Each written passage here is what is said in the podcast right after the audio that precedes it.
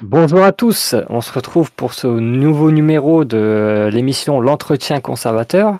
Aujourd'hui, j'ai le plaisir de recevoir un invité euh, très particulier puisqu'on va recevoir euh, un membre de l'équipe de rédaction de The Conservateur Enthusiast qui a un parcours euh, très intéressant, très atypique, très riche, beaucoup de beaucoup d'expérience et beaucoup de leçons à nous donner. Et euh, je tenais euh, particulièrement à l'inviter pour, euh, pour pouvoir vous permettre de, de vous identifier peut-être à, à, certaines choses qu'il a vécues et, et, vous transmettre son parcours. Donc avec moi, Louis Saint-Rose. Salut Louis. Salut Alexis, ça fait c'est étrange de passer de l'autre côté de la barrière, mais on va essayer de d'honorer le, on va essayer de faire ça bien. Oui, ouais. bah toute façon, je pense que le parcours euh, parle, le, parle de lui-même. Euh, le simple fait déjà de, de tout simplement euh, expliquer d'où tu viens, par où tu es passé et où tu en es aujourd'hui, ça va en inspirer plus d'un, je pense. Moi, en tout cas, j'ai le plaisir de connaître ton parcours dans les, un peu plus dans les détails, mais je pense que ceux qui vont te découvrir, qui, qui peut-être te lisaient et qui ne connaissaient pas forcément le personnage derrière, ils vont avoir une bonne surprise. J'espère, j'espère. Donc voilà. Euh, ça, va être, ça va bien, je pense. Donc, on va pas perdre plus de temps, hein, comme d'habitude. La, question rituelle, euh, Louis, est-ce que tu pourrais te présenter de, la manière la plus complète possible, euh, essayer de, faire un, tableau vraiment complet pour quelqu'un qui te connaîtrait pas du tout et qui te découvrait dans cette émission. Ok, alors bah, je vais essayer de partir du début, vraiment du, du tout début, en essayant de pas être trop ennuyant. Vous me le direz si je le suis. Euh, donc, moi, je suis né à Paris. Euh, d'une famille de famille modeste. Euh, du côté de ma mère, c'est une famille d'immigrés italiens, et du côté de mon père, c'est euh, le prolétariat français euh, qui vient de Bourgogne et d'Alsace. Euh, très tôt, mes parents sont partis en province, vers Tours, et donc j'ai un peu grandi comme ça dans un environnement de province, et j'allais très régulièrement voir toute la famille à Paris et en Italie. Donc j'ai fait euh, bon parcours assez classique euh, euh, concernant mes études. J'ai fait un lycée général euh, littéraire. Ça s'est plutôt bien passé.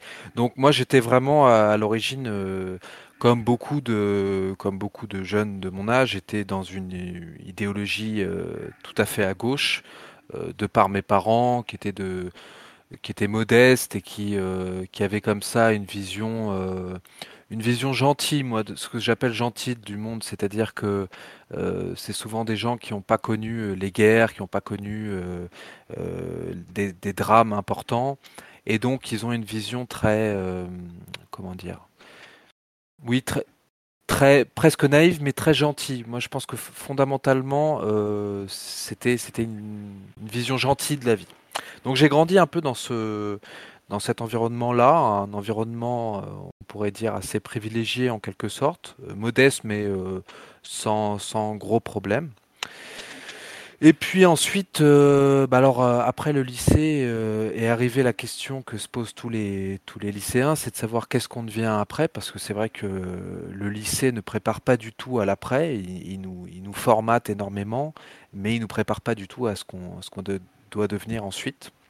Donc j'ai commencé des études d'histoire parce que c'est là où, euh, où j'étais le moins mauvais, on va dire, euh, en ça et en littérature et philosophie. Tout, toutes les questions de façon liées aux sciences sociales, c'était euh, euh, ce qui m'intéressait le plus dès, le début. Euh, donc j'ai fait quelques mois en fac d'histoire. J'ai tout de suite vu que j'étais pas pas fait pour ça parce que j'avais pas le pas le feu sacré comme certains de mes, collègues. Puis je suis parti en histoire de l'art que j'ai beaucoup aimé. Pareil, donc dans la même année, j'ai enchaîné histoire et histoire de l'art. J'ai beaucoup aimé, mais je me suis rapidement dit que euh, j'avais envie de, raconter des choses euh, moi-même, pas que euh, apprendre une certaine histoire, mais j'avais envie de parler.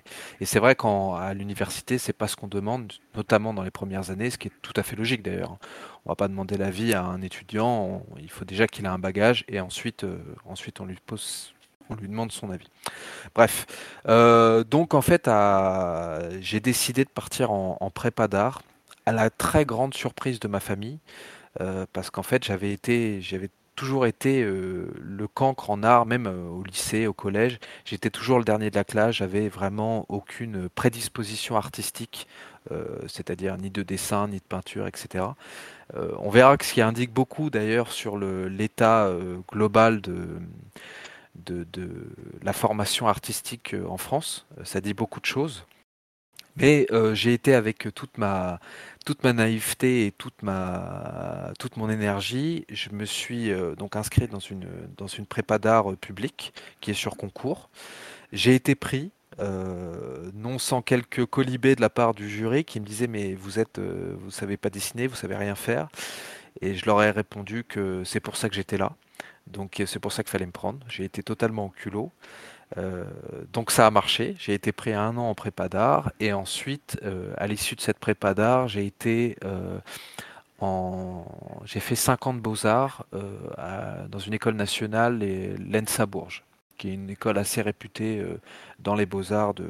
dans les beaux arts général. Parce qu'il faut savoir que dans les beaux arts, il y a environ, je crois, une soixantaine d'écoles. Et en fait, il y a des hiérarchies. Il y a celle qui est tout au-dessus, qui sont les Beaux-Arts de Paris. Et puis ensuite, il y a les écoles d'art nationales qui sont, euh, il y en a six ou sept. Et ensuite, euh, il y a les régionales, les municipales, et à chaque fois, il y a des financements en moins, etc. etc. Bon, je ne vais pas m'étendre sur la question. Euh, juste pour la petite anecdote, il se trouve que l'école d'art de Bourges a été créée par Napoléon. Parce qu'en fait, à Bourges, il, y a les, il y a tout ce qui est depuis très longtemps. Il y a toutes les bases militaires, il y a la construction de l'artillerie, etc. Et euh, Napoléon a créé ces beaux-arts de Bourges euh, pour, euh, fabriquer, pour concevoir les uniformes des soldats. Donc c'est un petit clin d'œil que, je trouve que j'ai appris sur le tard. Donc j'ai été diplômé de, de 50 beaux-arts en particulièrement en, enfin je faisais quasi essentiellement de la photographie et de l'écriture. C'est ce sur quoi je me suis axé. Euh, et j'ai été, donc ça s'est très bien passé, j'ai passé mes 5 ans là-bas, j'ai été diplômé major d'ailleurs. Et donc, euh, ça s'est très bien passé, mais euh, j'apporterai quand même une nuance, c'est-à-dire que moi je venais d'un milieu assez modeste et j'ai rapidement vu qu'en fait ce milieu-là, ce milieu des beaux-arts, c'était composé à 80% de petits bourgeois il faut dire les, choses, euh, qui n'avaient aucune inquiétude concernant l'avenir, parce qu'en fait, euh, euh, financièrement, ah, ils n'avaient pas de problématique. C'est-à-dire qu'ils s'inquiétaient pas de savoir comment ils allaient survivre par la suite ou vivre. Et, avec ma compagne de l'époque, nous qui, venions tous les deux d'environnement d'environnement simple, on, ressentait un décalage très très fort avec euh, ces gens-là parce qu'on se disait mais ils sont complètement euh, à côté de à côté de la plaque euh, d'un point de vue professionnel. Même quand on allait voir les profs en disant mais je me souviens en cinquième année quand on disait mais comment comment on fait ensuite une fois que les, les études sont finies comment on, trouve des, emplois? Et les profs avaient toujours cette réponse laconique qui, qui, que je trouve incroyable qui disait oh je m'inquiète pas pour vous vous trouverez donc euh, c'est une façon de dire euh, euh, c'est pas notre problème, vous trouverez bien. Bon, bref, en tout cas, j'ai pu faire ces cinq ans-là. avec le recul, j'en ai un, regard un petit peu critique, mais tout n'est pas acheté dans l'art contemporain. Je sais qu'il y a une, comment dire, il y a une grande défiance vis-à-vis de, l'art contemporain à, juste titre pour la majorité du temps, mais il y a aussi, c'est aussi, et je dois le reconnaître, les beaux-arts est euh, un des rares espaces aujourd'hui qui permet un, libre développement de la pensée. C'est-à-dire que effectivement, il y a un peu de propagande, évidemment, euh, et elle est inévitable, mais mine de rien, on nous laisse euh, décider de nos sujets, on nous laisse, on nous laisse creuser euh, nos intérêts personnels et les choses qui nous attirent. Et il y a une vraie euh, liberté d'expression, euh, une vraie liberté de développement qui est, qui à mon avis se trouve dans assez peu d'endroits. Et je dois, je dois reconnaître cet état de fait. Bref, donc je suis diplômé de 5 ans. Dans la foulée, je décide de partir à Paris parce que dans le milieu de la culture en France, il n'y a pas 36 solutions. Si on veut vivre euh, de ce milieu-là, euh, il, faut aller, il faut aller sur Paris. Donc j'y allais avec euh, grand plaisir. à ce moment-là, j'avais déjà eu un, une sorte de dématrixage progressif sur, sur mes idées vraiment gauche, parce que je suis parti vraiment de l'extrême gauche, et ça a été un changement petit à petit, mais irrévocable, je dirais. Et euh, déjà au Beaux-Arts, je commençais, euh, bah, notamment avec le contraste avec ses autres élèves, à me dire que euh, c'était pas ce qui me convenait. Mais je vais quand même à Paris en me disant, dans l'idée de travailler dans la culture, dans l'art, etc., peut-être pour une galerie, avec l'idée à long terme de devenir artiste, photographe notamment. J'ai toujours ça dans, cette idée. Et alors quand j'arrive à Paris, c'est euh, alors euh, à, ma grande surprise, je suis très rapidement engagé. Euh, c'est-à-dire que je suis diplômé en juin, je sais plus juin 2015, je crois, et en septembre, je trouve un boulot immédiatement. Donc j'étais très surpris.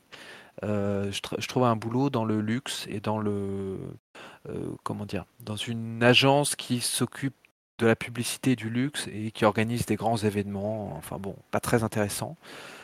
Là, c'est la douche froide parce qu'en fait, je, bosse euh, comme un chien, je suis payé une misère et avec une pression énorme. Et, euh, puis avec des gens pas très, pas très intéressants. Euh, mais ça, ça, me met en, confrontation directe avec, avec le, vrai monde, entre guillemets. Donc au bout de quelques mois, je m'en vais. pendant, pendant deux ans, j'enchaîne, j'enchaîne plusieurs boulots comme ça. Je, travaille pour des galeries parisiennes, euh, je travaille pour des collectionneurs, je travaille pour euh, un musée. Donc je fais tout un, un peu tout le, tout le diagramme, enfin tout le, oui, tout le diagramme de, de ce que c'est que la culture, euh, donc toujours dans l'art contemporain, de, de, tous les acteurs qui représentent la culture. Donc je, mets le pied dans, chaque truc et à chaque fois c'est la, douche froide parce que j'y trouve énormément de cynisme, énormément de, euh, aucune considération pour l'art en elle-même. C'était vraiment euh, c'était toujours des logiques économiques euh, selon une hiérarchie très claire, c'est-à-dire que l'artiste qui crée est un esclave, c'est-à-dire que c'est le dernier maillon de la chaîne. Et au-dessus de lui, il y a ou des agents ou des galeries. Et au-dessus, il y a des collectionneurs. Et en fait, c'est vraiment un, il faut vraiment voir une hiérarchie comme ça. Et donc, en fait, euh, euh, chacun est subordonné à l'autre. Et celui qui est tout au-dessus, donc le collectionneur, c'est donc une poignée de personnes, de, des richissimes euh, personnes, qui ont souvent un intérêt assez modéré pour l'art en lui-même, mais l'art sert de faire valoir politique, de réseau. C'est-à-dire que, comme me l'avait dit très justement le collectionneur pour qui je, bossais, dont je tairai le nom, et il m'avait dit que, ou je sais plus c'était lui ou son, bras droit, mais enfin bon, euh, ils étaient tous d'accord pour dire ça. En gros, euh, être riche, c'est pas suffisant. Euh, à partir d'un certain niveau, être riche n'est pas suffisant. Parce que si vous êtes riche sans avoir toute une collection d'art et tout un, aspect culturel, vous êtes méprisé des anciens riches ou des autres riches. Donc il faut absolument créer une, collection d'art pour pour être admis dans certains cercles politiques euh, ou certains cercles d'influence. Et donc c'est vraiment un, enjeu, euh, un enjeu déterminant hein, pour ces gens-là. C'est pour ça d'ailleurs que le marché de l'art euh, s'emballe autant. Alors bien sûr, il y, a, de la spéculation financière, mais le, vrai, le véritable enjeu, il est celui du réseau d'influence euh, qui, est absolument fondamental. Et, en l'occurrence, moi, le collectionneur pour qui je travaillais, dans son domaine, avait l'une des plus grandes collections au monde, euh, alentour de 5000 œuvres. Et euh, je me souviens très, très, très clairement que dès l'instant où on recevait les œuvres, elles allaient immédiatement dans un sous-sol. Quasiment toutes les œuvres étaient stockées. Et elles n'y bougeaient plus pendant, euh, pendant plusieurs années. Donc, moi, j'ai vu ça et je me suis dit, bon, ok, euh, je suis vraiment pas fait pour ce monde-là. Donc, euh, c'est à ce moment-là que j'ai décidé de, de, quitter Paris, de tout quitter d'ailleurs. J'ai quitté euh, ma compagne de l'époque, j'ai quitté mon travail et la ville de Paris. J'ai fait un, pack complet. J'ai dit, je vais faire un reset, je vais repartir de zéro. Donc, euh, je suis parti euh, en Inde. Alors, ça fait vraiment le parcours euh, typique du gaucher, je dirais, entre guillemets. Mais c'était le mien. Je suis parti plusieurs mois en Inde. J'étais déjà parti une première fois avec, avec mon ex. et, mais un mois, là, je suis parti deux mois et demi, je crois. Et, et alors, bizarrement, de manière très étrange, c'est là-bas que j'ai vraiment redécouvert ma foi chrétienne. C'est-à-dire qu'avant, j'avais quelques quelques prémices, mais c'était pas aussi affirmé. Et c'est là-bas, euh, notamment j'étais vers Goa, qui est, qui est quand même très chrétien, que j'ai euh, entamé comme ça ce processus de, de rechristianisation de, de moi-même. Et euh, pour, pour, la petite anecdote d'ailleurs, je suis le seul non baptisé de ma famille. C'est-à-dire que c'est très étrange, toute ma famille était baptisée. Et mes parents, qui étaient. Donc je suis issu d'un mariage, euh, se sont dit, euh, plutôt que de me baptiser, euh, selon la logique de, la liberté, ils se sont dit, il décidera s'il veut être baptisé ou pas. Ce qui est en vérité une absurdité, parce qu'en fait, le baptême sert à, dire que tu, fais partie d'une lignée, et il n'y a, pas, a pas question de choix, en fait. Et, en fait, ce petit événement d'avoir été le seul à être non baptisé a fait de moi finalement le, le plus chrétien de, de ma famille parce qu'en fait j'ai dû euh, aller, aller à la recherche de cette foi-là qui m'avait été euh, interdite, euh, qui m'avait été interdite de par ma naissance entre guillemets. Et bon, j'aurai peut-être l'occasion d'en reparler. Bref, toujours est-il que je pars en Inde, c'est un peu une révélation christique. Et à partir de là, à partir de ce retour, euh, que je me souvienne. Ah oui, j'ai quand même un, petit retour à Paris. Je me dis, euh, je repars un petit peu avec euh, mon ex, etc.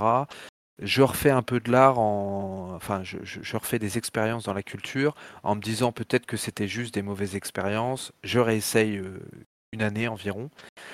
Et pareil, la, la, cassure est, définitive. Donc à ce moment-là, je décide de quitter Paris. J'étais revenu momentanément, mais j'ai décidé de quitter. Et euh, je me dis, j'ai envie de, j'ai envie de me reconnecter à ce qu'étaient mes ancêtres, c'est-à-dire euh, euh, à des choses physiques, parce que j'étais entouré de gens, de gens extrêmement, comment dire, qui n'avaient pas de densité physique, c'est-à-dire que c'était vraiment le tout petit microcosme parisien intellectuel, en plus du milieu de l'art contemporain, donc où on s'écoute parler pendant des heures et des heures. Et moi, j'ai toujours eu un physique en plus assez massif, donc j'ai toujours été j'ai toujours apparu comme euh, un peu euh, comme étrange dans cette euh, dans cette dans cet écosystème là à chaque fois on se disait mais, qu'est-ce qu'il fout là celui-là? Donc de par mon physique je me suis dit je vais me reconnecter à des gens qui ont un peu le, même physique que moi et puis me reconnecter à ça. Donc j'ai enchaîné des... donc là j'étais si vous voulez j'étais à des postes assez hauts notamment pour le collectionneur. J'étais vraiment euh, à l'antichambre du pouvoir. Et si j'étais resté dans ce milieu-là, euh, j'aurais pu faire une carrière qui m'aurait fait gagner beaucoup d'argent probablement et rencontrer un peu tout le tout. J'ai fait le choix inverse et j'ai été vers le, les classes les plus basses. Et ça a été pendant euh, un an et demi, deux ans, ça a été une, une suite de, de comment dire, une suite de choix pour aller de plus en plus bas entre guillemets. Donc j'ai enchaîné différents différents boulots que, beaucoup connaissent, enfin que beaucoup ont probablement fait aussi. Euh, j'ai vendu des fruits et légumes, euh, j'ai conduit des camions, j'ai fait du déménagement, j'ai fait vraiment, euh, notamment là où je me suis dit là, je suis arrivé au plus bas du plus bas, c'est que quand je commençais à, décharger des camions de colis la nuit, vraiment avec euh, ce que j'appelle le sous-prolétariat, c'est-à-dire euh, les couches les plus pauvres de mes compatriotes et les immigrés fraîchement arrivés, et où là on était vraiment du bétail, parce qu'en plus c'est en intérimaire, donc ils vous appellent du jour au lendemain pour vous dire ce soir tu bosses, et il n'y a rien, il n'y a pas à discuter quoi. Et s'ils vous disent si vous avez bossé 5 heures, ils vous disent bon maintenant tu t'en vas et il n'y a pas de négociation, il n'y a pas de droit, c'est eux qui ont qui ont la décision absolue. Toujours est-il que ça n'a pas été euh, une mauvaise expérience. Euh, étonnamment, je, m'en étonne encore aujourd'hui, sans aucune démago. Euh, les plus grandes conversations philosophiques que j'ai eues sont justement avec ces personnes dans les camions, puisqu'on passait des fois une heure, une heure et demie dans un camion, dans un, dans à, comment dire, à vider ce camion de colis, à un moment donné, on est obligé de parler, on est obligé de discuter pour, euh, ne serait-ce que physiquement, pour pouvoir tenir, parce qu'il fait souvent très chaud. Le, boulot est très répétitif, physiquement, il est éprouvant. Donc ça finit par, euh, créer un lien, parce qu'on est souvent en binôme dans ces environnements-là. Donc j'ai eu toute une série de conversations, que ce soit sur la philosophie ou sur, euh, même sur la religion, puisqu'il y avait beaucoup de musulmans. D'ailleurs, je crois que j'en ai déjà parlé dans le, dans le euh, Sartorial Times. Enfin bref. Et euh, moi, mon idée, c'était quand même de, très tôt, hein, quelques, mois après être parti de, comment dire, des beaux-arts, euh, ça a été de me dire j'aimerais être écrivain. C'est-à-dire que rapidement j'ai compris que photographe c'était compliqué, en tout cas photographe d'art c'était un, boulot de galère. Et je me suis dit, bon, je vais me mettre à être écrivain. Donc j'avais commencé très, très progressivement à écrire euh, euh, après, euh, après les beaux-arts. Et ça n'a fait que s'accentuer, que s'accentuer, que s'accentuer. Et justement, quand j'ai quitté Paris et que je me suis mis à faire des boulots, des boulots compliqués comme ça, des boulots assez durs physiquement, j'ai remarqué que justement, comme il y avait une carence intellectuelle, le fait que ce soit des boulots assez répétitifs, c'était un formidable, euh, un formidable terreau pour pouvoir avoir le temps de réfléchir la journée à, des écrits. Donc j'ai passé euh, quasiment un an, un an et demi à, enchaîner comme ça entre ces boulots-là et de l'écriture intensément. Et euh, avec l'idée d'écrire un ou plusieurs livres mais je me suis, euh, à un moment donné, je me suis épuisé en fait, euh, parce que euh, j'avais aucun canal de, de, diffusion, et, je sentais qu'on était dans une époque charnière, qui, se passait beaucoup de choses, et en fait, il y avait quelque chose en moi qui me disait, qui me disait si si tu continues d'écrire comme ça ton livre dans ton coin et que tu arrives après la bataille, une fois que tout s'est passé, euh, tous les, changements, que ce soit politiques, euh, oui, on peut dire les, changements politiques, euh, je vais avoir l'impression d'être passé à côté de quelque chose parce que ça a toujours été important pour moi de, faire partie de, de, prendre part à une, résistance si elle y est. Euh, J'ai pas précisé d'ailleurs, mon grand-père italien était partisan, donc ça a beaucoup, et partisan italien, donc ça a beaucoup joué sur mon, sur mon développement de me dire il faut, s'engager comme ça pour, euh, la défense des, des, choses qui nous paraissent justes. Et donc j'avais ce truc-là en tête. Et le fait d'écrire dans mon coin, même si ça pouvait être des trucs engagés, je me disais, il faut absolument que j'ai une empreinte euh, sur mon époque. Et euh, donc, à partir de ce moment-là, je me suis dit, il faut que je trouve un canal de diffusion euh, de gens qui me ressemblent euh, pour pouvoir euh, voilà, apporter ma petite pierre à, ce changement-là. Le problème que j'avais, c'est que je ne suis pas, je suis fondamentalement pas un, pas un militant. Donc, donc j'avais pas envie de m'engager dans des, dans du, dans, je sais pas, genre par exemple génération identitaire où on met des tracts, etc. C'est pas du tout ma, conception du monde, notamment en plus le fait d'avoir évolué dans plein de milieux différents. Euh, j'essaie toujours de chercher la nuance. Je pense que le manichéisme est, le, est un peu le drame de notre époque et que de, de tous, les, de tous les bords d'ailleurs, euh, c'est ce qui est en train de nous tuer, euh, d'avoir une vision en noir et blanc. Donc euh, le militantisme par essence c'est ça, c'est euh, mon camp contre le contre l'autre camp et euh, c'est une sorte de guerre et c'est nécessaire. Hein. Je ne dis pas que c'est pas utile, c'est nécessaire, mais c'est pas ma logique à moi. Donc j'ai mis beaucoup de temps à, trouver un canal de diffusion et en fait je suis tombé bah, sur vous vous en doutez sur conservative enthousiaste où j'ai tout de suite aimé la la ligne à la fois mesurée, engagé, mais mesuré. Euh, il n'y avait pas de, de tape à l'œil. C'était, euh, on essaie de faire un travail d'excellence. Et donc, euh, bah, j'ai contacté les, gars de, de, Conservative Enthousiaste et ça a tout de suite collé parce qu'on avait des parcours assez similaires et une vision assez proche, que ce soit intellectuellement. Même si moi, par rapport à eux, peut-être j'ai cet apport très artistique, notamment dans les auteurs. J'ai plutôt un bagage étonnamment, on en reparlera, mais j'ai un bagage qui est beaucoup plus euh, plus lié à des écrivains plutôt de gauche, même si c'est plus des écrivains libres penseurs comme Pasolini, comme Canetti, etc. J'en reparlerai un peu plus tard. Mais voilà, on a quand même un bagage assez, assez, assez proche. Et puis, on partage ce même amour de, la France et de la civilisation européenne. Et ça, moi, je l'ai. Euh, ça a été un chemin qui s'est euh, qui s'est construit petit à petit. C'est-à-dire que, étant jeune, j'avais une, je suis, j'ai grandi avec une détestation profonde de, mon pays. Je reniais toujours, euh, toujours mon pays. C'est-à-dire que je trouvais des excuses à tous les autres pays. Et euh, quand ça venait de la France, c'était, euh, toujours pas assez bien, c'était toujours condamnable.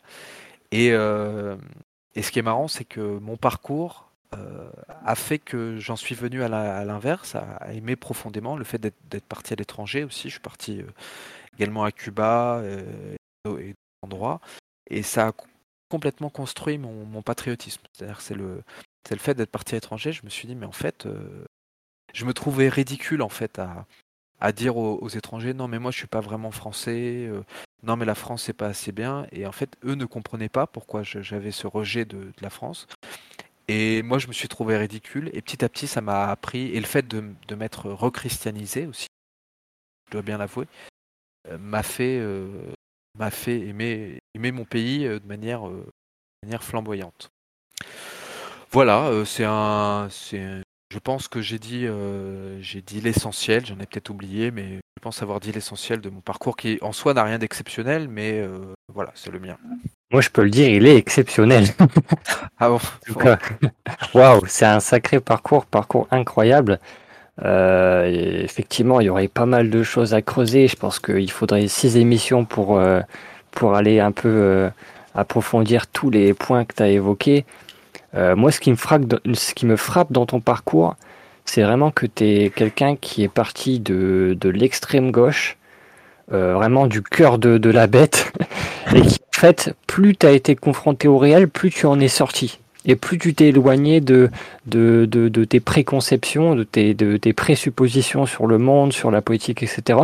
Justement, parce que tu allais de plus en plus dans euh, l'affrontement du, concret. Tu, allais voir les prolétaires, tu allais voir par exemple les pays euh, comme l'Inde, Cuba qui sont euh, beaucoup plus pauvres, qui sont pas ces, encore ces, ces déviances, ces dérives très intellectuelles, très gauche caviar, etc.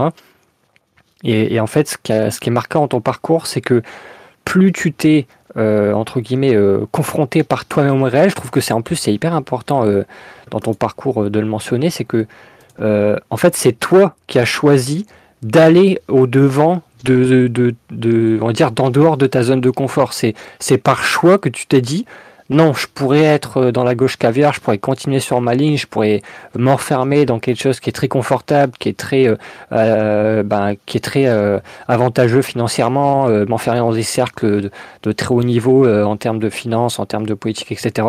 Mais c'est toi-même qui t'es dit non, c'est pas en adéquation avec mes valeurs, donc je vais choisir d'aller à l'extrême opposé, d'aller dans le prolétariat et comme tu dis le sous-prolétariat. Et en fait, c'est très intéressant comme parcours parce que ça montre que euh, le fait d'avoir suivi ton instinct, d'avoir suivi tes valeurs, ça t'a naturellement remis entre guillemets dans le droit chemin en fait. C'est vraiment intéressant.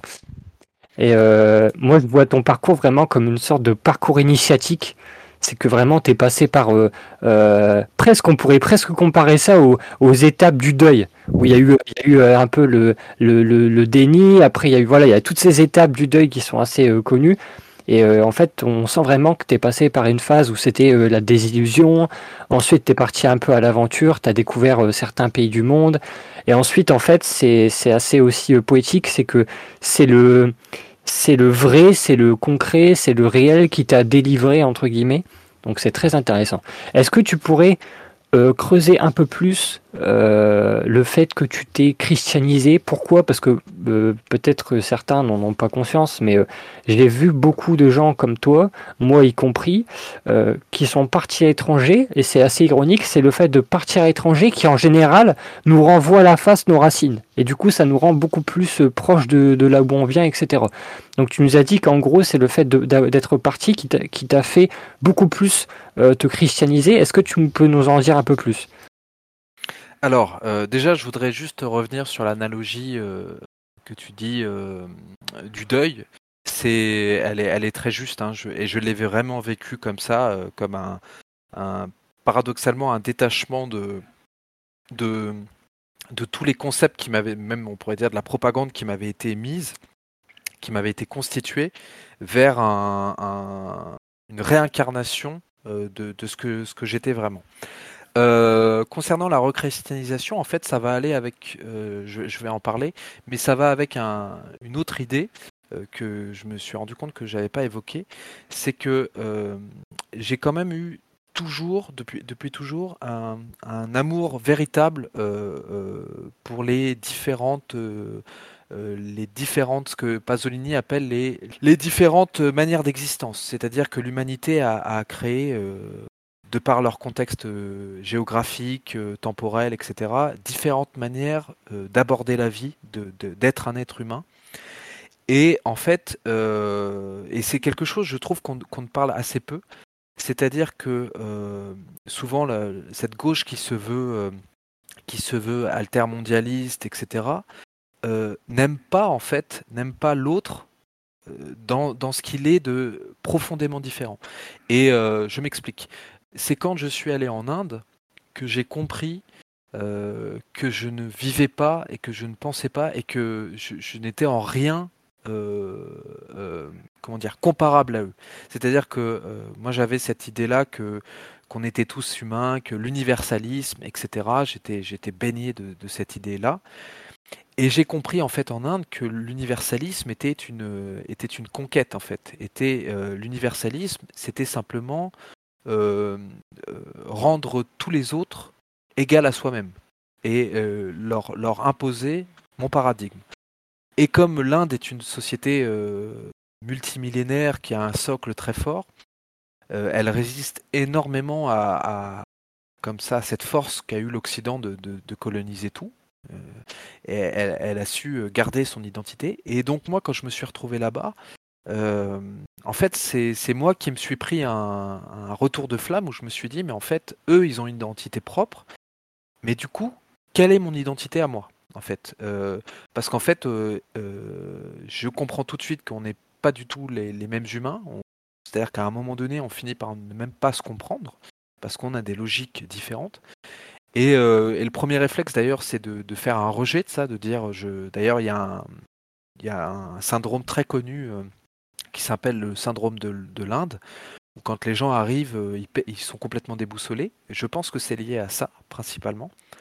Euh, et donc, euh, pour revenir à, la question de la christianisation, finalement, c'est reconnecté. Depuis toujours, j'avais eu quand même une appétence pour tout ce qui est la mystique, ce qu'on appelle aussi la spiritualité. Ça, ça a toujours été en moi, de manière très très forte.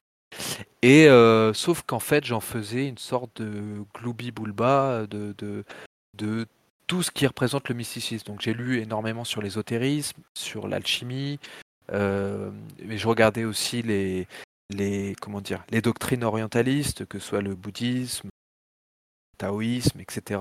Donc j'avais, euh, je voulais piocher un peu partout par, euh, par comment dire, par une sorte de rejet inconscient de la, de la chrétienté, euh, que j'estimais ne pas être mystique parce que je voyais juste les curés, etc. Et en fait, c'est euh, donc là où on rejoint le truc, c'est quand j'ai vu, quand j'ai vu les, les Indiens, notamment les hindous, parce qu'en fait il y a plusieurs religions en Inde, mais ils sont majoritairement hindous, j'ai vu être en, connexion parfaite avec leur religion euh, que ça m'a ça m'a fait me dire mais en fait euh, et en voyant aussi également d'autres occidentaux en Inde qui étaient qui étaient en fait euh, qui n'avaient pas de consistance euh, euh qui n'avaient pas de consistance intellectuelle c'est-à-dire qu'ils étaient comme du papier mâché qui qui, subissent toutes les influences extérieures je me disais mais en fait il y a un problème là c'est-à-dire que moi je viens d'un territoire où où il y a eu une avec une civilisation très forte, avec euh, et même une histoire religieuse très forte. Et en fait, je suis en train de la nier totalement et d'être en, admiration complète avec un peuple qui, lui, est en accord total avec euh, son histoire, sa religion, sa pratique, et, et, je trouve ça superbe, et je me la refuse à moi. Et donc en fait, et en plus comme il se trouve que là où j'étais en Inde, il y avait beaucoup de chrétiens à cause des Portugais qui étaient, venus, euh, j'ai pu voir aussi la, chrétienté sous une autre forme, c'est-à-dire pas la forme euh, la plus occidentale telle qu'on la connaît, mais sous une forme euh, orientalisée. Et d'ailleurs, Alexis pourra confirmer, j'ai une certaine, j'ai un attrait très particulier pour la la chrétienté d'un aspect oriental. Je pourrais l'expliquer pourquoi si, nécessaire, mais il y a de vraies raisons. Toujours est-il qu'en fait, euh, c'est là-bas que j'ai fait euh, mon initiation au sens, euh, mais tout seul. C'est-à-dire que ça, c'est la constante de ma vie. C'est-à-dire que je, je fais toujours les étapes tout seul. Je, réfléchis très longtemps sur un problème. Je le retourne dans tous les sens et puis je, prends une décision en me disant voilà, c'est la voie que je dois choisir parce qu'en fait les autres ne sont pas adaptés à ce que je suis. Et là, en fait, en, regardant, en voyant toutes ces églises, euh, notamment, je me souviens qu'il y avait à Anjuna, pour ceux qui connaissent, la Miraculous Cross. Euh, j'allais tous les matins comme ça faire mon pèlerinage où il faut monter. Alors il fait très chaud en plus. je montais, je, quelque part, je me mettais un peu en, écho avec, euh, avec la passion du Christ. Comme ça, je, voulais rentrer dans cette, idée-là. Et donc, en fait, cette, cette rechristianisation, euh, au début, je pensais que c'était simplement parce que j'étais en Inde et qu'il y a une ambiance euh, très particulière hein, euh, liée à la foi là-bas. Hein. tout le pays respire, respire la mystique. Je me suis dit que bon, quand j'allais rentrer en France, ça allait, ça allait s'éteindre. Et en fait, non, ça a été que la, première pierre. Et ensuite, j'ai pris le pli très régulièrement de d'aller euh, tous les deux trois jours aller prier euh, dans une église que j'aimais beaucoup qui est près de chez moi et euh, mais toujours enfin la plupart du temps tout seul je vais très peu je vais très peu à la messe j'ai j'ai pas un grand intérêt pour la communauté la communauté religieuse m'intéresse assez peu en revanche le le, parcours initiatique de la mystique, ça m'intéresse beaucoup. Et en fait, je me suis rendu compte que, à, ma grande surprise, que la chrétienté possédait une, richesse euh, une richesse de transcendance et d'élévation qui était au-delà de tout ce que je pouvais imaginer, avec énormément de variations. Euh, euh, et, donc c'est un ravissement, rechristianisation se fait avec beaucoup de délectation, hein, plus que ce que je n'aurais pu imaginer. Et en fait, je trouve dans cette christianisation beaucoup plus de nourriture nourriture euh, transcendante que je n'en avais jamais trouvé dans l'ésotérisme et dans, le goût pour les autres, euh, les autres religions. Tout simplement, hein, pas pour dire que la chrétienté est mieux que le reste, c'est juste parce qu'en fait, j'ai décidé de me mettre pleinement dedans et de suivre cette voie-là plutôt que d'essayer d'être, euh, de goûter un peu à, plein de, choses différentes, à plein de mets différents, sans jamais rentrer dedans. Et, ça encore, je pense que c'est un truc un peu de notre époque. On a, on a tous cette tendance-là à, vouloir un peu toucher à tout. Euh, moi, le premier, j'ai même vraiment ce mauvais pli que j'essaye de, soigner. Et euh, alors que c'est précisément quand on s'engage dans une voie très précisément en disant j'écarte les autres, commence à, à, se passer des choses beaucoup plus, beaucoup plus fortes. Voilà. Bah c'est, incroyable, effectivement, c'est un vrai chemin. Euh intellectuel, spirituel. En fait, quand tu décris ton parcours, je sais pas pourquoi, mais je t'associe euh, consciemment et inconsciemment toujours à la phrase de Dostoïevski qui est la beauté sauvera le monde. Et en fait, j'ai l'impression que dans ta vie, dans ton parcours, c'est le beau qui t'a sauvé. C'est en fait, c'est le fait que tu as, que as, que as été en quête du beau. Quand tu as trouvé le beau, le beau t'a sauvé et t'a fait, entre guillemets, boucler la boucle.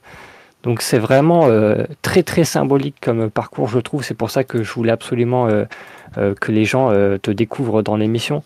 Et en plus, tu dis en fait que à partir du moment où tu as vraiment commencé à volontairement écarter tout le reste pour te concentrer sur une voie et y aller à fond, c'est là où tu as commencé à vraiment palper la, la vraie saveur des choses.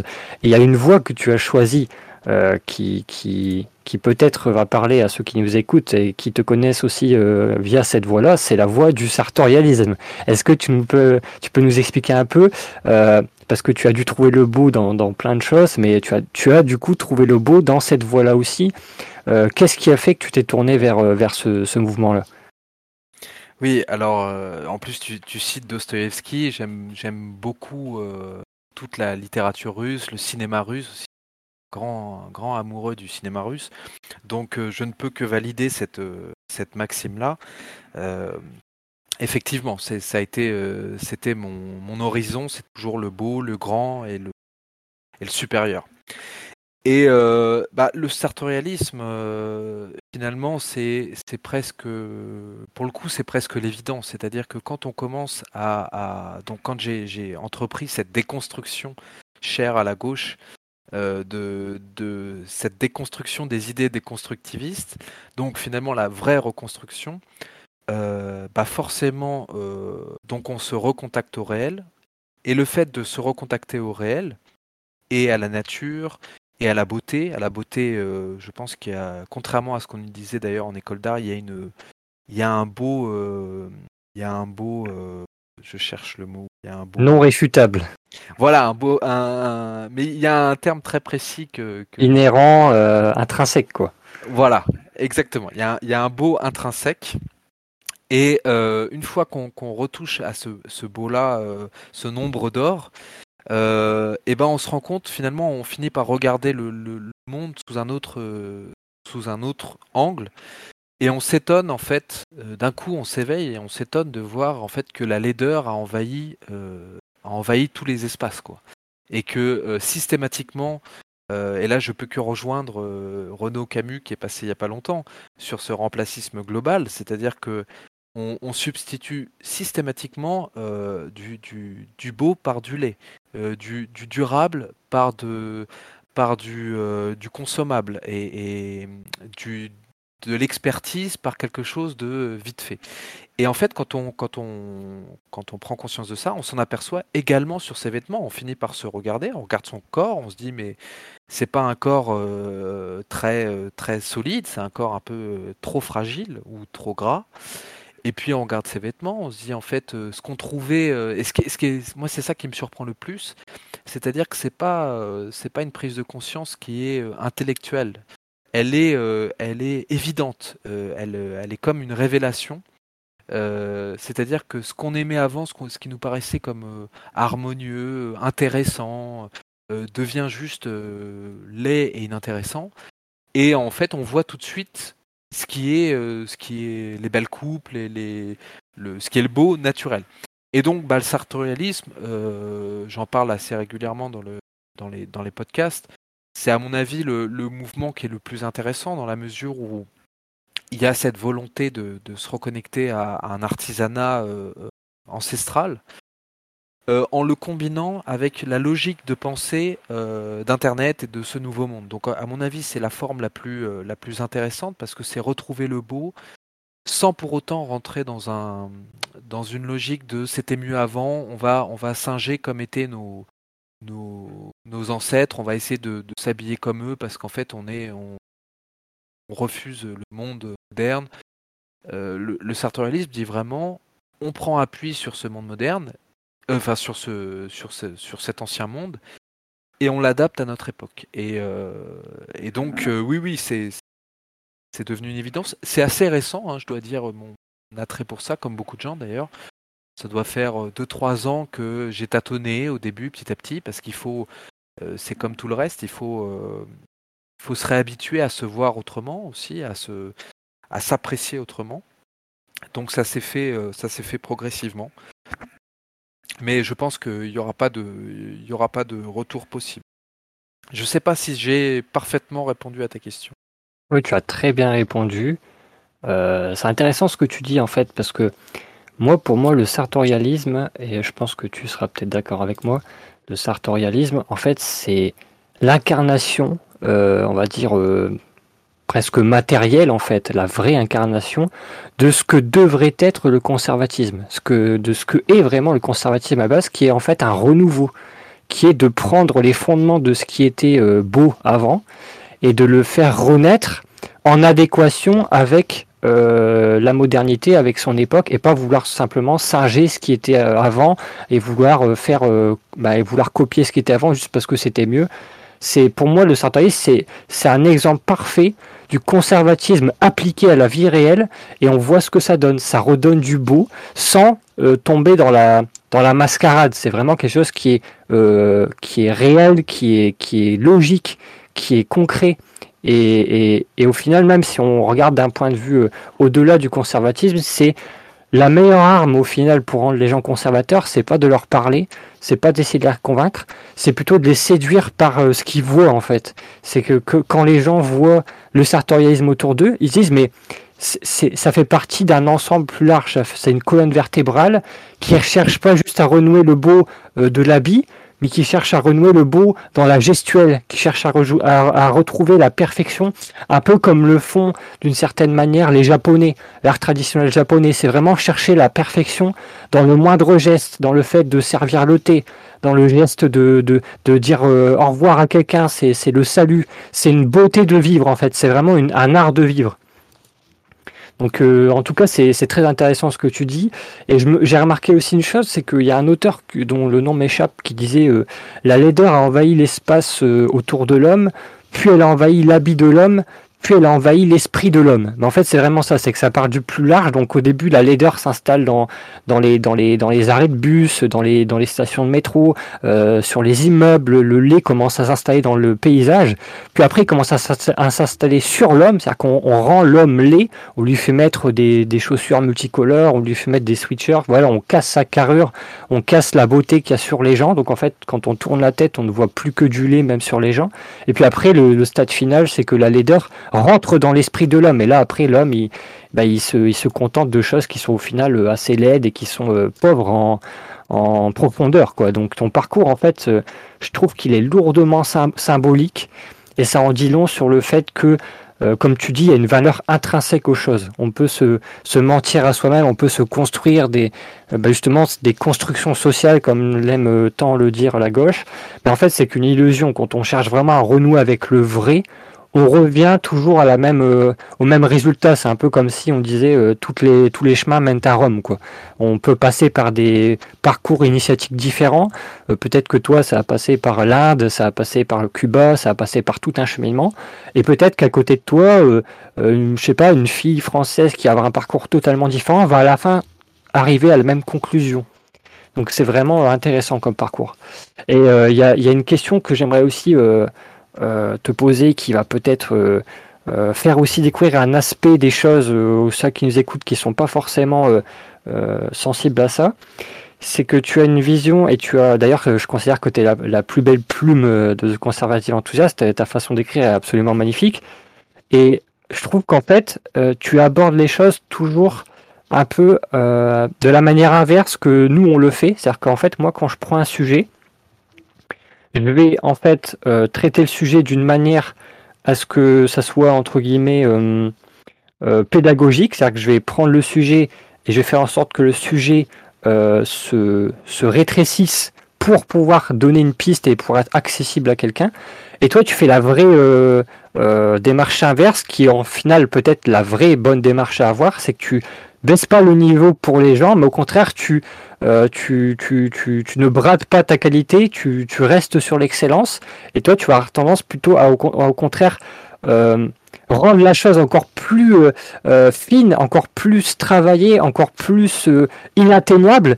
Et en fait, je trouve que c'est hyper intéressant ta manière de faire parce que du coup, ça donne envie justement d'aller chercher ce, ce, ce but-là. C'est un peu comme quelqu'un qui comme un maître, comme un professeur qui ferait exprès de, de rendre sa, son travail inatteignable pour justement créer une sorte de, de, de, de, de fin chez son élève qui va avoir envie justement de se surpasser pour aller chercher euh, ce niveau-là. Et euh, l'audience, je pense, aurait beaucoup à apprendre de, de, ta vision qui est que euh, tu cherches à ne jamais marcher sur le beau, à ne jamais brader ton travail. Et quand on dit ton travail, tout de suite on sent qu'il y a un, qui a un niveau supérieur, on monte d'un niveau par rapport à ce qu'on lit ailleurs sur les sites euh, euh, divers et variés, c'est que tu ne brades rien, quoi. Tu es ferme sur tes, acquis, sur, ton niveau, et tu fais quelque chose qui élève, entre guillemets, celui qui te lit. Et euh, par exemple, quand tu écris L'un des, articles que je trouve les, les, plus pertinents que tu as écrit, c'est les condamnés à être morts en fait, tu tombes pas dans la facilité, tu schématises pas les choses. Au contraire, tu essayes de toujours plus pousser dans la nuance, toujours plus pousser dans, euh, la finesse. Et est-ce que tu penses que justement la solution, elle est là? C'est ça ma question. Est-ce que tu penses que peut-être euh, l'erreur de la droite, euh, très largement, euh, ça veut un peu rien dire, mais on va dire l'erreur de notre époque actuelle, c'est de justement vouloir trop simplifier les choses, de vouloir trop vulgariser. Maintenant, les gens ont que ce mot à la bouche, toujours la vulgarisation, vulgarisation. Est-ce que la solution, peut-être, on est peut-être tous en train de passer à côté, il y a peut-être que toi, tu l'as trouvé sans même t'en rendre compte, je sais pas. Est-ce que la solution, ça serait peut-être au contraire d'aller à contre-courant totalement et de vouloir au contraire justement euh, pousser euh, vers l'excellence un peu comme un acte de rébellion. Qu'est-ce que tu en penses? Alors, euh, bah déjà merci pour ces mots très sympathiques. Je ne sais pas si je les mérite. En tout cas, pour, répondre à ta question, oui, j'en suis convaincu. moi, je sais que quand j'écris, un, article. Alors, il faut savoir ou que j'écris en général. Euh, déjà, faut comprendre le processus, c'est-à-dire que euh, contrairement justement à, vous autres et à plein de gens, c'est-à-dire que moi je suis incapable, je suis absolument incapable de me dire je vais travailler sur tel sujet et ensuite je fais les recherches pour travailler. Non, ça fonctionne pas comme ça pour moi. Euh, moi en fait je suis percé par une, par une intuition ou par, oui, par, un, par une vision souvent le matin, comme ça, ou dans la douche, j'ai un espèce d'éclair qui se passe en moi et euh, avec une idée euh, qui jaillit et, je l'écris immédiatement euh, telle que, je l'ai perçue et ensuite j'essaie de la développer au, mieux.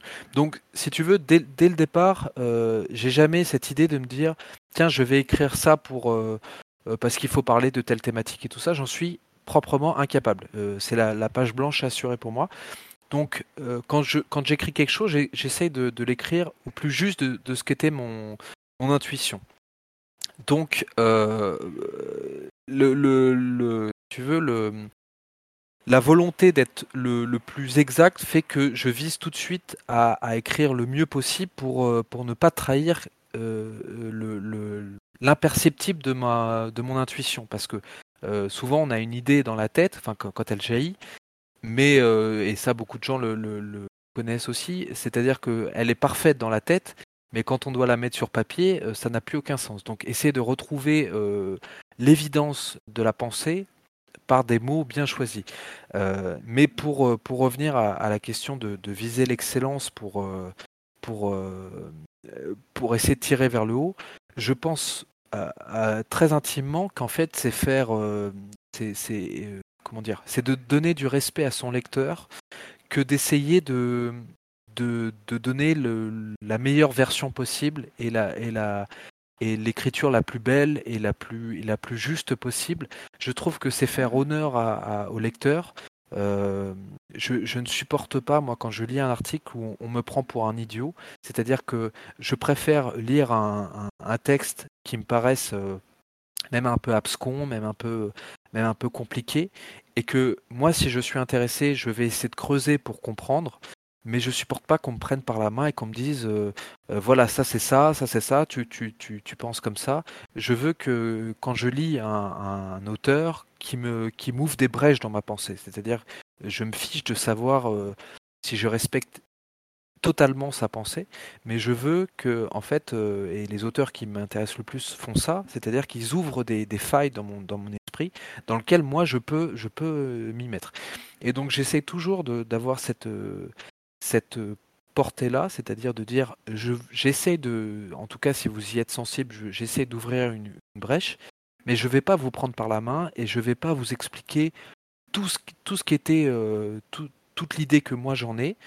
Euh, je vous donne des pistes, à vous de voir si ce chemin vous paraît, vous paraît juste, vous paraît vrai. Et dans ces cas-là, allez-y, mais moi je vous donne juste une clé. Euh, je parle euh, d'ailleurs, j'ai des, termes que je parle très souvent qui sont euh, grille de lecture, clé de, compréhension. C'est des notions qui sont très très importantes pour moi parce que je n'aime pas les, les concepts tout faits, les, valises où il n'y a plus qu'à servir et à, la réutiliser. Je pense que c'est la c'est l'abandon de la pensée, c'est l'abandon du, du, beau justement. le beau a plein de a plein de formes différentes et la pensée a plein de formes différentes et il faut absolument respecter cette part cette d'ombre, cette part de mystère, pour que pour que des choses intéressantes jaillissent. Donc est-ce que c'est le, est-ce que c'est le l'avenir, euh, en tout cas, est-ce que c'est la, la, démarche à suivre pour euh, pour s'élever? Je pense, je pense que c'est fondamentalement le, le, point. Euh, je remarque d'ailleurs depuis quelques années qu'il y a une vraie volonté, en tout cas au niveau de la droite, de d'essayer d'élever le débat, d'essayer de, pousser à lire, de pousser à, comprendre les choses. Alors bien sûr, on pourrait dire que euh, y a des auteurs qui reviennent tout le temps ou que euh, il y a des fois des explications un peu simplistes, mais si ça donne une première euh, marche vers une meilleure compréhension, je trouve ça une, bonne chose. Par contre, je mettrais, j'aurais tendance à dire, notamment aux plus jeunes qui nous écoutent, il y a une tendance que je vois assez régulièrement, c'est-à-dire de, s'enfermer dans un, dans, de lire que des penseurs de droite, que, des, intellectuels euh, associés à la droite, je pense à mon avis que c'est une erreur. Euh, je pense qu'il faut, se nourrir de, toutes les influences. Moi, je parlais de Pasolini tout à l'heure. Euh, on parle quand même d'un homme qui était communiste, anticlérical et euh, moi, en tant que chrétien et de droite, c'est probablement un de mes auteurs préférés. Et c'est lui qui a écrit l'un, euh, qui a tourné l'un des plus beaux films sur la chrétienté. Donc, euh, je pense qu'il faut au contraire cultiver cette porosité de la pensée, parce que quand on est sûr de sa pensée, quand on quand, quand on est certain de ses bases, on ne doit pas avoir peur d'aller d'aller voir ailleurs, d'aller d'essayer de comprendre quelle est la logique de l'autre, parce que ça, c'est une logique, à mon avis, délétère de se dire ah non non ça c'est pas mon c'est pas mon domaine, euh, c'est pas pur, c'est pas euh, c'est pas la pensée. Quand j'étais en Asie, il y a parce que j'ai moi j'étais euh, comme toi très attiré par l'Orient, etc. Et il y a une phrase qui m'a absolument mis une gifle existentielle. Je me rappelle que je n'ai pas dormi quasiment pendant une semaine après avoir après avoir entendu ça. En fait, j'ai visité un monastère et j'ai assisté à une sorte de de ce qui pourrait s'apparenter à une messe, mais euh, bouddhiste, on va dire. C'était une sorte de, d'explication du maître qui, qui, explique des choses philosophiques à ses élèves euh, bouddhistes. Et je me rappelle que le maître avait prononcé une phrase qui m'a mis mais une gifle incroyable. Qu'il avait dit, alors c'est parce que c'est de la traduction, donc c'est pas exactement au mot près, mais il avait dit quelque chose comme euh, si jamais un jour dans votre parcours vous êtes sûr, rebroussez chemin parce que vous ne vous trompez. En fait, c'était vraiment cette idée de dire si vous êtes sûr, c'est que justement vous n'êtes pas au bon endroit, c'est qu'il y a quelque chose qui va pas, c'est que vous, c'est qu'il faut que vous continuez votre cheminement parce qu'il y a, quelque chose que vous avez oublié ou que vous avez délaissé, etc. En fait, la certitude euh, dans cette philosophie très bouddhiste, la certitude c'est la fin. Et quand on arrive à la fin de quelque chose, euh, c'est qu'il y a un truc qui cloche quelque part parce qu'en fait, d'une certaine manière, selon leur vision, euh, c'est une infinité de choses qui justement se déroulent devant nous et il faut pas s'arrêter à un moment parce que si on s'arrête, on meurt. Euh, Absolument.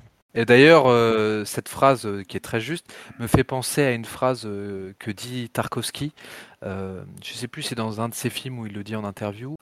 Il dit que tout ce qui est rigide et, dur et, sûr, c'est tout ce qui, dans la nature, c'est tout ce qui, qui se rapproche de la mort, tandis que tout ce qui est souple et fluide, c'est ce qui est le vivant. Et il prend l'exemple, par exemple, d'un arbre, d'un arbre qui est mort. Il est, il est sec, il est dur et il est cassant, c'est parce qu'il est mort.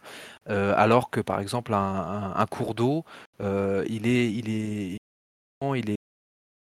fluide et donc il exprime le vivant. Et, donc ce que tu dis rejoint tout à fait cette idée-là. Je pense qu'il faut euh, absolument garder une souplesse et une, souplesse intellectuelle, une souplesse physique d'ailleurs aussi. Euh, toujours ne pas rester sur des acquis fermes et dire c'est comme ça et tous les autres ont tort, mais euh, ne pas avoir peur d'être euh, d'être influencé parce que c'est le meilleur moyen d'aller vers la vérité. Et c'est ce, à mon avis, vers quoi on essaye de tendre si on est intègre. On essaye d'aller vers le beau et vers le vrai, je pense. Oui, c'est vrai. Et puis, bah, tout à l'heure, tu disais que par exemple, l'une de tes références, c'est Pasolini. Et Pasolini, c'est vraiment quelqu'un qui était communiste, donc qui était à gauche. Et un peu comme un, on va dire comme un effet miroir. Euh, je sais qu'on se rencontre sur pas mal de points, on a beaucoup de passions communes. Euh, moi, du, de mon côté, depuis que je suis très jeune, euh, l'un de mes auteurs préférés, c'est Jack London, qui était aussi un communiste. Ah oui. Il a une écriture et il a, il a un récit, il a une façon de, de, de raconter les choses qui est juste incroyable. Et moi, ça m'a toujours fasciné, ce, cette capacité qu'il avait à, à vous emmener à l'aventure, à vous faire rêver alors que vous êtes assis sur votre chaise dans votre chambre et pourtant vous êtes, euh, vous êtes dans le Yukon, quoi. C'est vraiment, euh, c'est incroyable. Et euh, je trouve que c'est important d'avoir l'esprit ouvert, comme tu dis. C'est très important parce que dès qu'on commence à s'enfermer dans ce qu'on connaît déjà et qu'on cherche plus à étendre sa, sa, on va dire sa vision, ben on, s'atrophie quoi, comme un muscle qui travaille plus. C'est d'ailleurs euh, un, un, faux piège dans lequel il faut pas tomber. C'est que euh, la gauche a entre guillemets pris en otage des termes comme l'ouverture d'esprit, la tolérance. Donc du coup, on a tendance à dire ah c'est l'ennemi, donc il faut surtout plus être ouvert d'esprit, il faut surtout plus être tolérant, etc. Il y a une part de vrai là-dedans, c'est-à-dire qu'il faut pas non plus tomber dans l'extrême de quelque chose, l'extrême est toujours mauvais, mais il faut pas tomber dans le piège de dire, ben, du coup, euh, la tolérance c'est mauvais, alors que dans son fondement, la, la, la tolérance c'est une notion, si elle n'est pas dénuée de force, euh, qui, a, qui, a, un juste équilibre, c'est une notion intéressante, tout comme l'ouverture d'esprit, c'est des choses qui m'ont qui ont marqué quand quand je me suis rendu compte que c'était toujours quand j'allais lire ou quand j'allais voir des choses qui étaient à l'opposé de mes idées, c'est justement là où j'avais des éclairs de génie et où je, je, je, découvrais des nouvelles notions à explorer que je n'aurais jamais trouvées si je m'étais enfermé dans mon idéologie. Quoi. Donc, euh... Absolument. D'ailleurs, euh, j'aurais tendance à dire que dès que tu t'interdis de faire des choses parce que l'ennemi ou l'adversaire euh, euh, a mis un anathème dessus ou, l'a érigé en, en, principe, euh, principe de, vie, c'est que déjà tu as perdu en soi. Parce qu'en fait, tu n'es qu'en réaction par rapport à des injonctions mises en place par l'autre, et donc tu as, déjà perdu. Donc la, la, clé, c'est de dire, ok, eux, ils l'estiment comme ça, grand bien leur en face. Moi, je prends cette notion-là, par exemple la tolérance, selon mon paradigme à moi, et peu importe si euh, parfois il rentre en, en, en, corrélation avec ce qu'eux en pensent, mais de toute façon, euh, il n'est pas soumis à leur, à leur jugement. En fait, il faut absolument sortir, et je trouve oui. qu'on y arrive. On y arrive depuis quelques années. Oui, c'est vrai. Euh, à, à, à bah justement, on dit que la droite chez les jeunes est très forte, etc. Parce qu'en fait, on crée. On n'est plus en, en, réaction, mais on est en, oui. en production. Oui, d'ailleurs, c'est le vice que je vois beaucoup, c'est que dès qu'on commence à, à dire euh, l'ennemi pense comme ça, donc on pense l'inverse, on n'est plus vraiment de droite au sens euh, des valeurs, on est vraiment juste des anti-gauches, on fait de l'anti quelque chose. Alors que quand on est vraiment à droite, c'est-à-dire qu'on a une vraie colonne vertébrale créatrice, qu'on dépend de rien d'autre que de nous-mêmes, bah là on est conscient de ces, ces, vraies directions. On sait que la droite, c'est euh, la méritocratie, c'est l'aristocratie, c'est l'amour la, du beau, voilà. Et on n'est pas dans l'anti-gauche où on, on, cherche juste à démonter ce que fait l'autre. Et euh, c'est une bonne chose que tu dis d'ailleurs, qui, qui est que la droite va de plus en plus là-dedans, va vers euh, le fait de ne plus dépendre et d'être de, en réaction à quelque chose, mais d'être nous-mêmes, de nous suffire à nous-mêmes. C'est quelque chose qui est très important. Et ma dernière question, parce que mine de rien, ça, ça, ça passe quand même très vite, ça fait déjà plus d'une heure qu'on parle. Euh, ma dernière question, qui va être au final peut-être même la plus importante, parce que bon, tu n'es pas euh, entre guillemets jeune, tu n'es pas non plus vieux, tu es euh, un Français, on va dire dans l'âge euh, moyen, qui a eu un bagage, qui a eu de l'expérience, qui a vécu des choses. Tu es pas le petit euh, droitard de 18 ans qui, qui, est au lycée, on va dire, et tu n'es pas non plus le vieux le vieux boomer de 60 ans qui euh, qui a qui a plus envie d'apprendre parce que de toute façon, à quoi bon changer à 60 ans? Donc tu as vraiment euh, cette cette figure, cette position qui est parfaite pour servir d'exemple euh, un peu à, tous ceux qui, se cherchent ou qui veulent apprendre. Et du coup, j'aimerais te poser un conseil, toi qui as cette position parfaite pour euh, pouvoir donner justement des conseils. Euh, quel conseil tu donnerais à une audience qui, est conservatrice mais qui est ouverte d'esprit, qui a envie de s'instruire, qui a envie de progresser, qui a envie de, découvrir de nouvelles choses? Qu'est-ce que tu lui donnerais comme conseil? Alors, je dirais déjà d'être optimiste, de, ne pas se laisser euh, enfermé dans un pessimisme euh, et on est très fort pour ça en France, on le sait tous. Mais euh, d'ailleurs, moi, ça m'avait marqué à, ce point-là quand j'étais revenu de Cuba, qui eux vivent vraiment dans la misère la plus complète, mais qui sont, pour le coup, sans faire d'angélisme, qui sont dans un, une vraie joie de vivre. Donc, absolument garder l'espoir et la vie. La vérité, de toute façon, finit toujours par être révélée. Donc, si on pense qu'on est dans un, une démarche juste par rapport à, soi, ça nous emmènera euh, vraiment. Et euh, un, autre, un autre aspect, c'est de ne pas avoir peur. Parce qu'en fait, euh, pas avoir peur de, déplaire à ses proches, parce que je sais que c'est souvent une problématique, et moi je l'ai vécu même il n'y a pas très longtemps, euh, que connaissent les, plus jeunes droitards, c'est-à-dire de devoir révéler euh, qui on est euh, dans un environnement uniquement gauchiste. Il faut pas avoir peur. Il faut, faut pas être dans la, confrontation, comme tu disais, ne pas être dans l'anti-gauche, vous êtes des, idiots, vous avez rien compris, mais simplement s'affirmer, s'incarner. Je pense que c'est le plus important, s'incarner. Et, si ça déplaît, et eh ben dire c'est pas grave, c'est ton choix, tu as le droit de, trouver que je suis euh, dans l'erreur. Mais en tout cas, je m'incarne comme ça et je crois en ce, je crois en cette voie-là et je, me battrai pour. Et euh, voilà, pour moi, c'est garder l'optimisme et ne pas avoir peur. Euh, avoir de la vaillance, avoir de, la fraîcheur, de la fraîcheur d'esprit. Être enthousiaste. Être enthousiaste. Et exactement, exactement. Il faut, je pense que c'est vraiment essentiel et ne pas avoir peur d'être subversif. Euh, ne pas avoir peur de même euh, parce qu'on est souvent on se dit subversif souvent par rapport à un adversaire nommé mais en vérité être réellement subversif c'est l'être au milieu de ses pairs c'est-à-dire que des gens qui pensent comme vous qui c'est-à-dire que quand on au début on, cherche un comment dire un autre foyer une fois qu'on a quitté les parents on cherche un foyer de gens qui nous ressemblent et euh, la pente naturelle, c'est de se dire, une fois que je, trouve ces gens-là, euh, bah, je vais, je vais m'identifier à eux et je vais être exactement comme eux. Et je pense que là, c'est une erreur. Il faut, il faut pas avoir peur de dire, euh, je partage un grand nombre de vos, de, vos, de vos valeurs et de vos idées. Il n'empêche que sur cette thématique-là, sur ce sujet-là, moi, je pense l'inverse, pour X ou Y raison. Et ça fait avancer. Je sais que nous, à Conservative Enthousiaste, on a souvent des débats, notamment sur la foi, sur la religion, parce qu'on n'a pas, on pas forcément les mêmes avis. Et, euh, et c'est ce que j'aime d'ailleurs, c'est qu'on tient nos positions sans, sans essayer de convaincre. Il ne faut pas essayer d'être en missionnaire, mais simplement dire, moi, par rapport à mon contexte de vie, par rapport à mon parcours, je, j'aborde les choses de cette manière-là. Je comprends que tu, le, tu l'abordes d'une autre manière, mais euh, moi, je, je le suis comme ça. Et en fait, plus on, s'incarne et, on est subversif, euh, mais pas dans le juste subversif pour être subversif, mais subversif parce qu'en fait on incarne juste nos idées, et plus on permet aux autres de, laisser libre cours à eux leurs propres idées et d'avancer en fait. Et euh, vouloir mettre des, garde-fous, des barrières partout, euh, c'est aller vers un échec. C'est d'ailleurs pour ça que la gauche, qui l'était subversif, subversif jusqu'à il y a assez peu de temps, est en train de s'écrouler complètement parce qu'en fait, elle est rentrée dans une logique de pureté. Et euh, il y a des choses qui ne doivent pas être pensées, qui sont interdites de, penser, interdites de dire.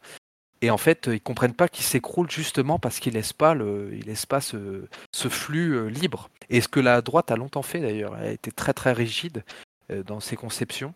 Et je trouve qu'on peut se féliciter pour ça. La, nouvelle génération, épaulée par quelques quelques anciens, essaye d'avoir cette fraîcheur, de dire bon, on tente un truc, et on voit, euh, on voit ce que ça donne. Et si on s'est planté, bah tant pis, on dira qu'on s'est planté, mais on, a agi quoi.